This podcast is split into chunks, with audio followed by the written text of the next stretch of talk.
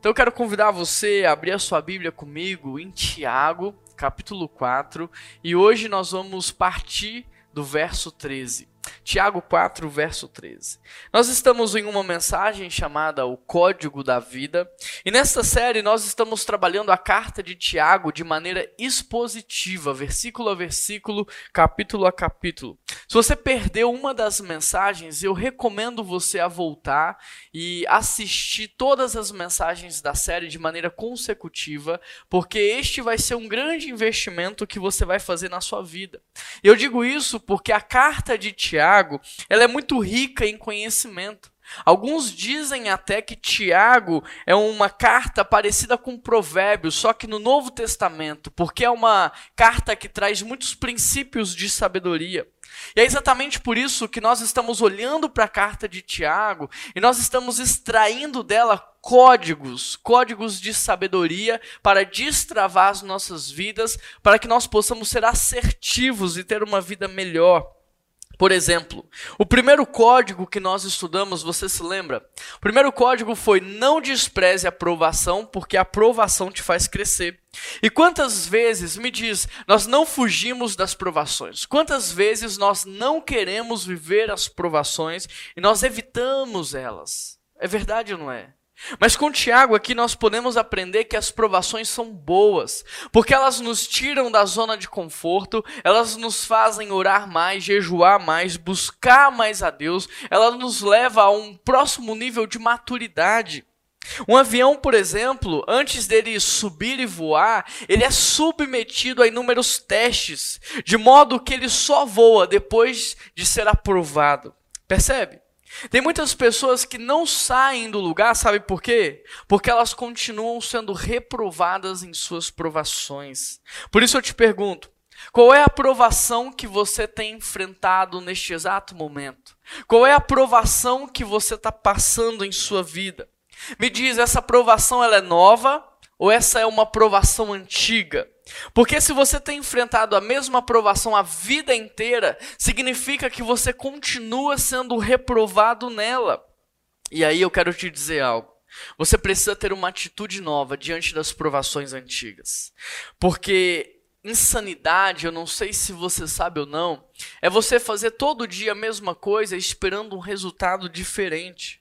Agora, será que não é assim que você tem lidado com as provações, com as mesmas atitudes, com as mesmas posturas? Porque se é isso que está acontecendo, essa provação não vai passar, porque você não vai ser aprovado nela. Por isso, pensa melhor. Você precisa ter uma atitude diferente diante dessa provação que você está enfrentando há tantos anos. Então, olha só, não despreze a provação. Por quê? Porque ela vai te fazer crescer.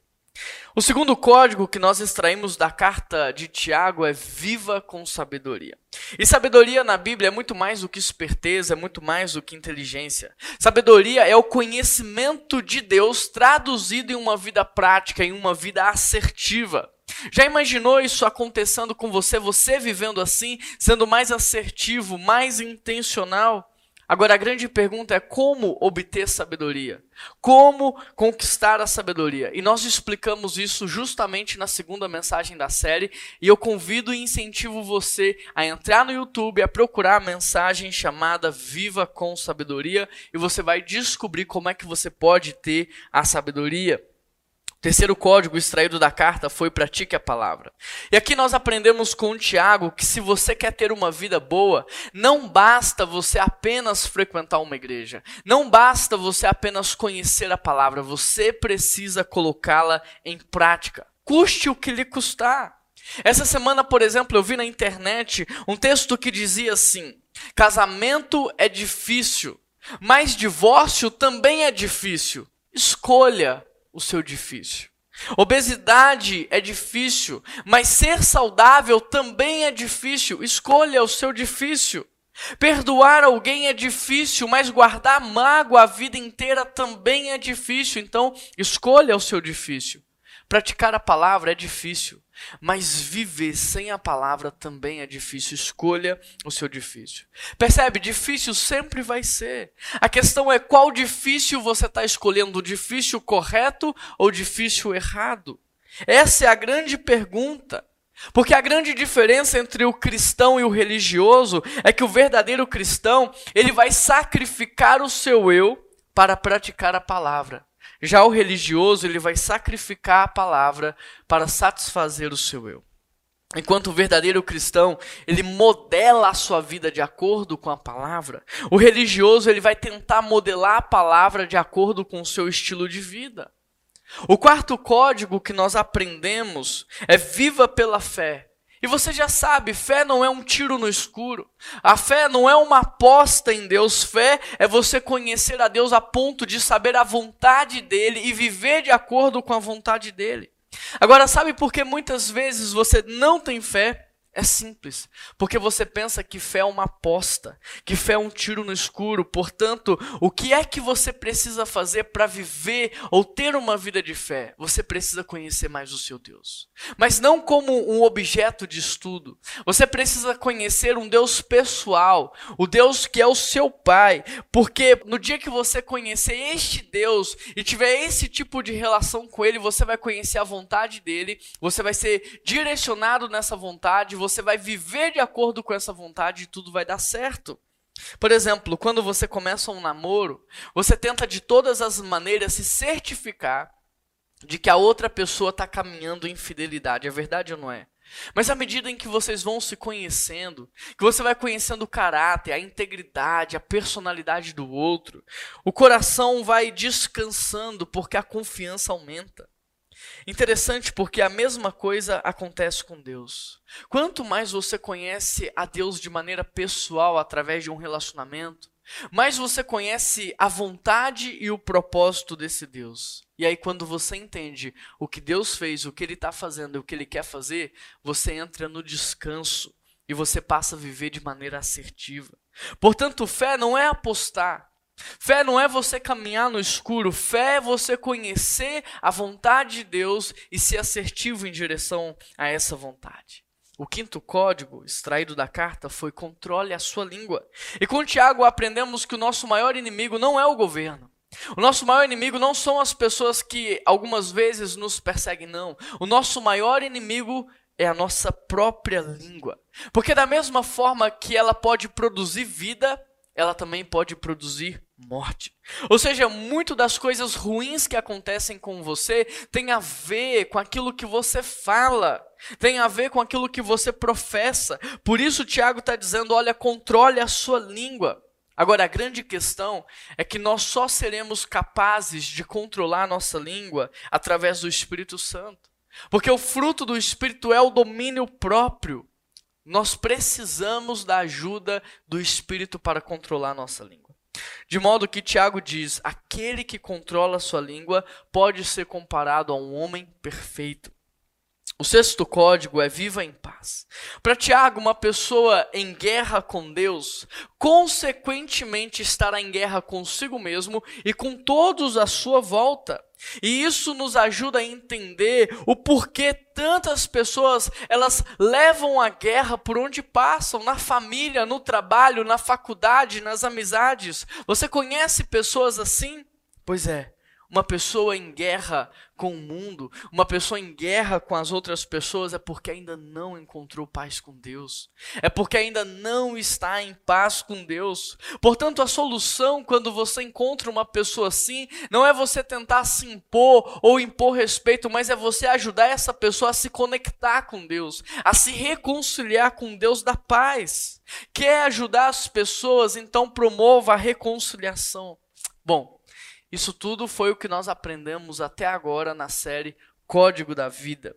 Hoje nós vamos dar continuidade, nós vamos aprender um pouco mais. Nós vamos falar sobre o sétimo código, e o sétimo código é viva na vontade de Deus. E para isso, abra sua Bíblia comigo em Tiago 4, verso 13.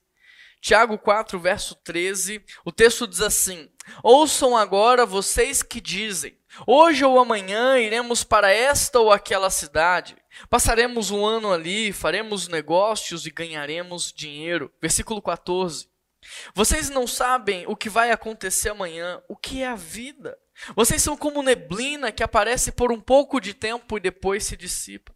Querido, repare como Tiago inicia o verso 13. Ele diz: Ouçam agora. Isso nos mostra que Tiago pretende fazer uma exortação muito séria à igreja, porque logo em seguida ele vai dizer: Vocês que dizem hoje ou amanhã iremos para esta ou aquela cidade, passaremos um ano ali, faremos negócios e ganharemos dinheiro. Repare que na sua exortação Tiago vai usar algumas expressões, observe bem. Ele vai usar expressões como hoje ou amanhã como esta ou aquela, ficaremos ou não, faremos negócios e ganharemos dinheiro. Em outras palavras, o que Tiago está dizendo é, é sobre o controle do tempo. Tiago está falando do controle do tempo, do controle dos lugares, das situações, das pessoas e da maneira de ganhar dinheiro. O que Tiago quer dizer aqui é: vocês que acham que têm o controle sobre o tempo, vocês que acham que têm o controle sobre o futuro, vocês que acham que têm o controle sobre as pessoas e situações, preste atenção. Vocês não sabem nem o que vai acontecer amanhã. Como é que vocês podem presumir que dominam algo, que controlam algo? Isso é incoerente. Vocês estão se enganando. O interessante é porque nós vivemos isso de maneira muito prática. Este ano é verdade ou não é? Por exemplo, eu mesmo tinha muitos planos pessoais. Eu planejava conhecer Israel, tinha muitos planos para minha vida. Tínhamos muitos planos para a igreja. Tivemos que cancelar o aniversário da igreja com tudo organizado, tudo marcado. Cancelamos o batismo e tantos outros eventos por causa dessa crise global. Percebe? Portanto, o que Tiago está combatendo aqui, presta atenção nisso, não são os sonhos, o que Tiago está combatendo aqui é a presunção de acharmos que temos o controle sobre algo. O que Tiago está combatendo aqui não é a organização, porque ela é importante. O que Tiago está combatendo é a arrogância dos homens em pensar que podem controlar alguma coisa. O que Tiago está combatendo não é o planejamento, mas é a prepotência de pensar que a gente pode dar um jeito em tudo. Olha o que ele diz no verso 15. Ao invés disso, deveríamos dizer: se o Senhor quiser, faremos isso ou aquilo. Se o Senhor quiser, viveremos e faremos isto ou aquilo. Entenda a construção de Tiago. Porque uma vez que nós não conhecemos o dia do amanhã, nós não podemos agir com uma atitude arrogante ou ter uma atitude é, petulante diante de Deus. Uma vez que não conhecemos o amanhã, devemos ter uma atitude humilde. Uma postura humilde diante de Deus, dizendo: Olha, Deus, se o Senhor permitir, amanhã eu vou estar vivo. Se o Senhor permitir, amanhã eu vou respirar. Se o Senhor permitir, amanhã eu vou ter saúde para trabalhar. Se o Senhor permitir, então nós vamos fazer aquilo que o Senhor quer. Consegue perceber a diferença entre aquele que está sendo arrogante diante de Deus e aquele que tem humildade para reconhecer que só Deus tem o controle sobre o tempo, sobre a vida. Verso 16. Agora, porém, vocês se vangloriam das suas pretensões. Toda vanglória como essa é maligna. Querido, entenda algo. Tiago não está combatendo as pessoas que sonham. Tiago não está combatendo as pessoas que fazem planos, que têm projetos, não. O que Tiago está combatendo são as pessoas que fazem planos, sonham, que fazem projetos como se Deus não existisse. É isso que Tiago está falando. O que Tiago está combatendo são as pessoas que fazem planos, pessoas que têm sonhos e projetos, mas elas não consultam a Deus. É isso que Tiago está dizendo. O que Tiago está dizendo é: não é errado você sonhar, não é errado você imaginar, o errado é você sonhar completamente diferente do sonho de Deus.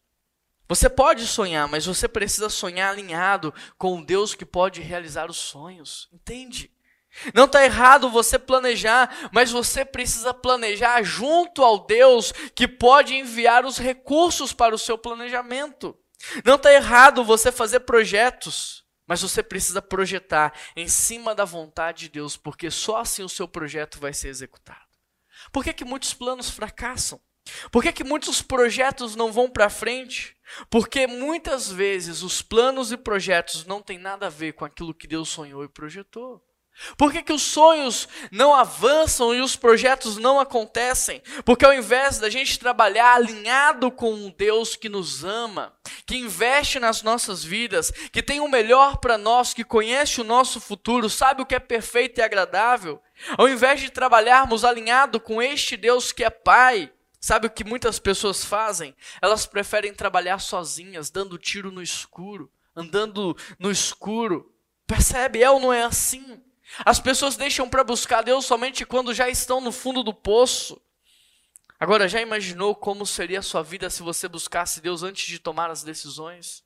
Já imaginou como você estaria hoje se você consultasse ao Senhor antes de dar os próximos passos? Quanto sofrimento não seria evitado?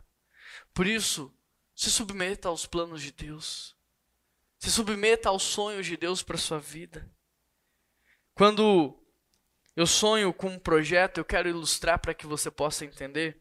Quando eu sonho com um projeto, junto desse projeto eu também sonho com uma pessoa.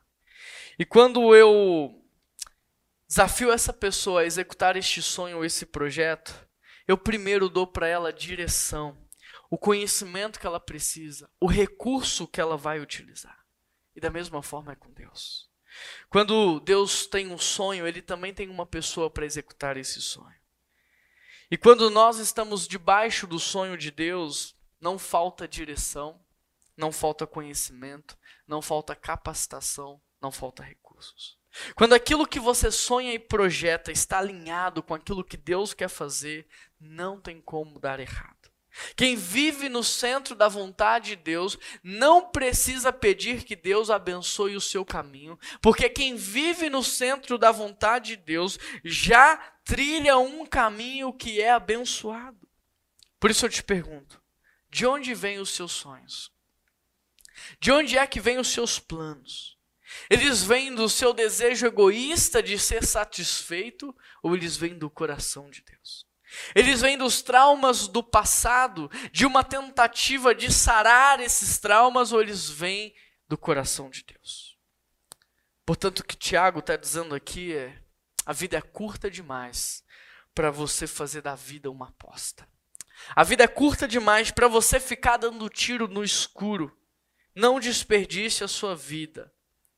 Não desperdice a sua vida. Seja assertivo. Viva de maneira intencional. Viva os sonhos e os planos que Deus tem para você.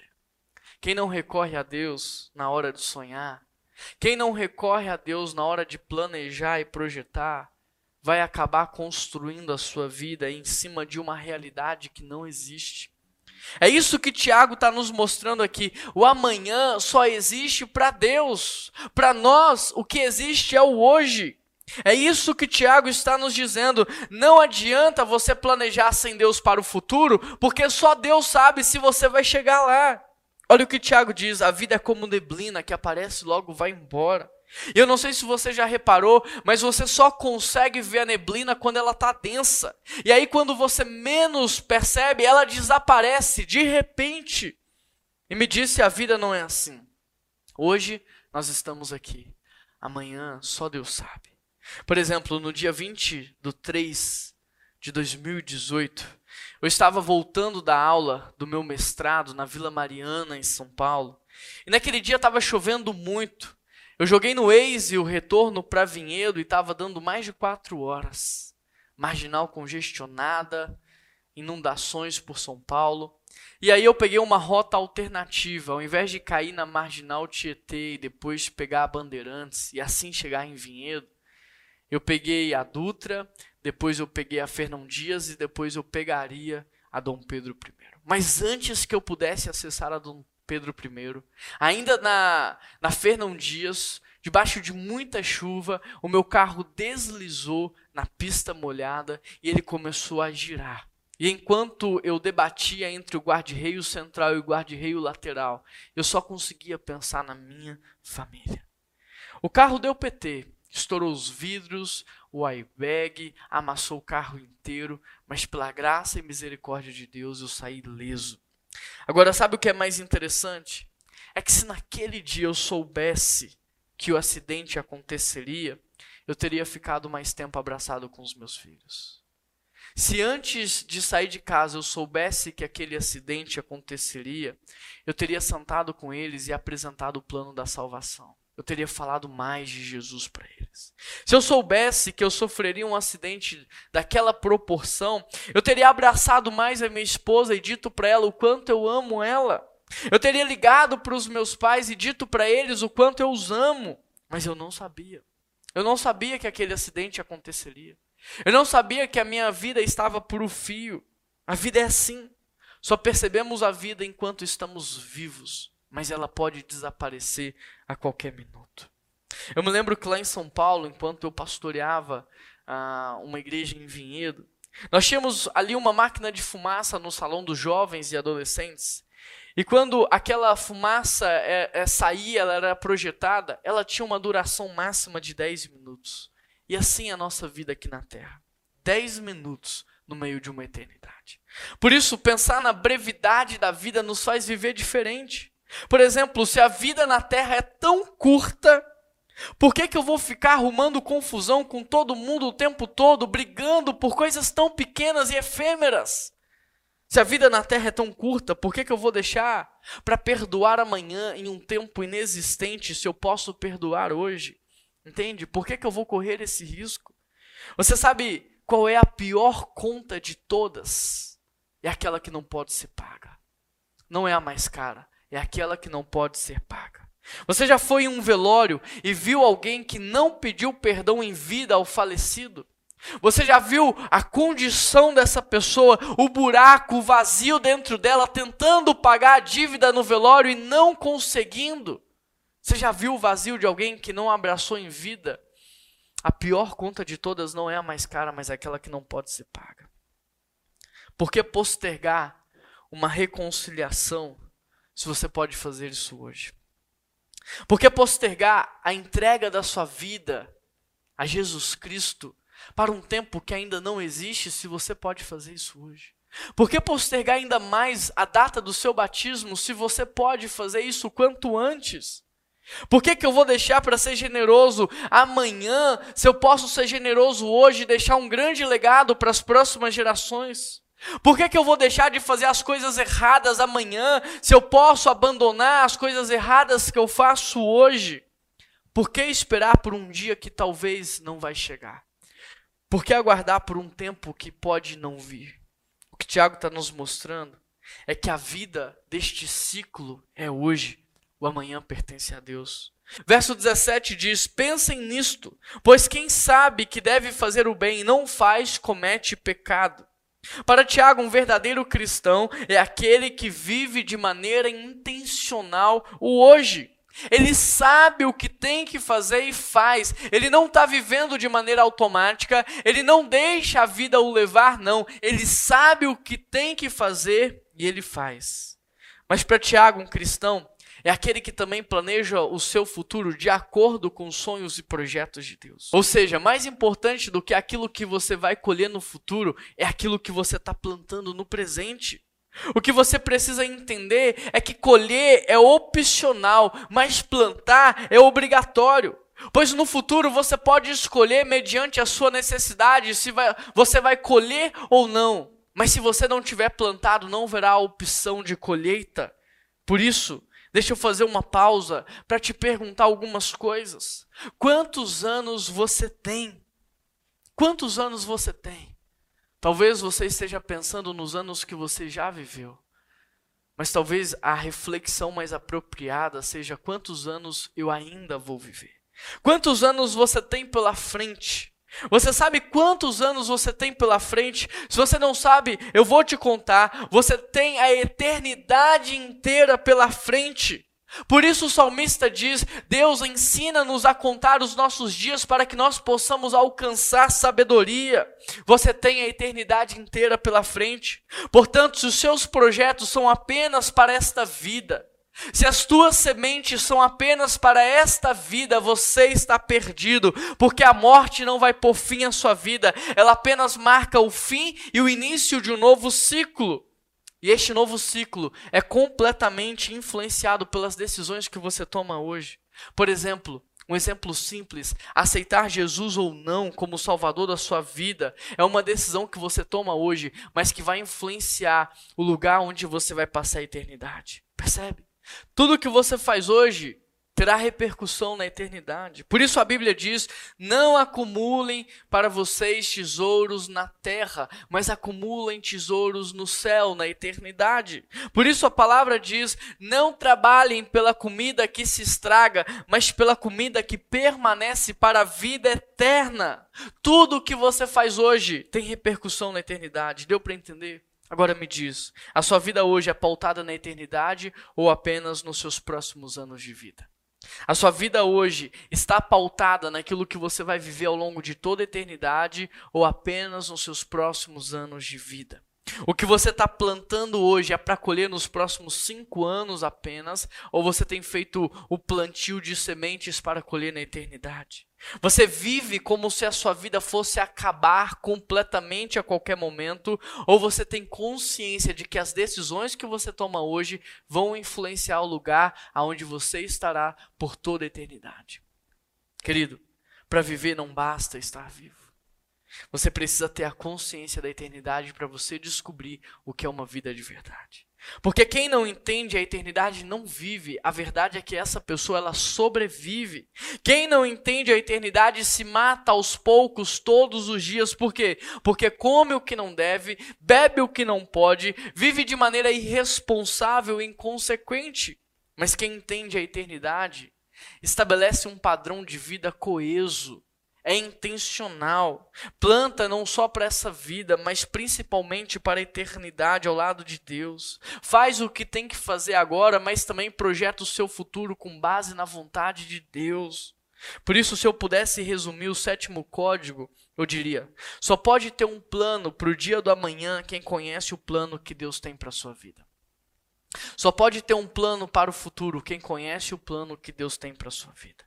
E hoje eu estou aqui para lhe dizer: o fato de você estar aqui participando deste culto, ouvindo essa mensagem, não é fruto do acaso. Você veio até aqui porque Deus sabe o quanto você precisa reajustar, realinhar a sua vida de acordo com o padrão de Deus. Eu quero te ajudar a fazer isso. Mas a grande pergunta que eu te faço é: você quer? Você quer viver no centro da vontade de Deus? Você quer viver os sonhos que Deus tem para sua vida, o projeto que Deus tem para sua vida? Então eu quero convidar você aí na sua casa a fechar os teus olhos e a renunciar ao controle. O controle do futuro, o controle do amanhã, o controle sobre as pessoas que estão perto de você, a renunciar ao seu domínio sobre o dinheiro, sobre as riquezas e a falar assim: Deus, eis-me aqui. Eu quero viver o que o Senhor tem para mim. Eu quero viver intensamente o que o Senhor tem para mim. Eu renuncio o que não é meu e eu aceito aquilo que o Senhor tem para mim. Eu quero viver no centro da sua vontade. Feche os seus olhos aí na sua casa. Quero te dar alguns segundos para que você possa falar isso com Deus. Deus, o Senhor sabe e conhece cada uma das pessoas que está orando neste exato momento. E eu peço ao Senhor que através do teu Espírito Santo, o Senhor possa romper todas as barreiras de tempo do dia da gravação dessa mensagem para o dia que essa mensagem está sendo assistida.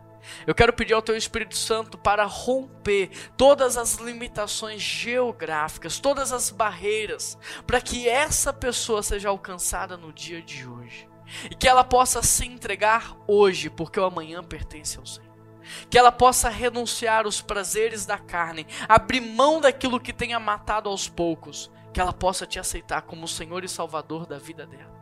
E que ela possa tomar a decisão mais importante da vida dela, que é ter o Senhor como o Salvador, como o Senhor, como aquele que vai dirigir, como Pai.